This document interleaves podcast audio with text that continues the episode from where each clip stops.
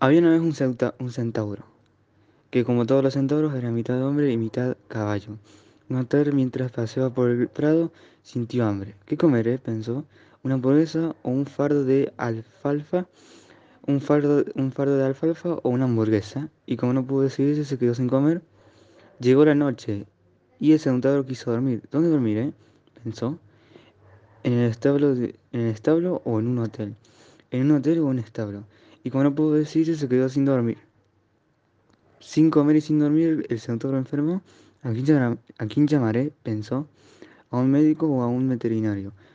A un veterinario o a un médico. Enfermó y sin poder decir una, sin poder decir a quién llamar, sin poder decir a quién llamar, el centauro murió y la gente del pueblo se acercó al cadáver y sintió pena.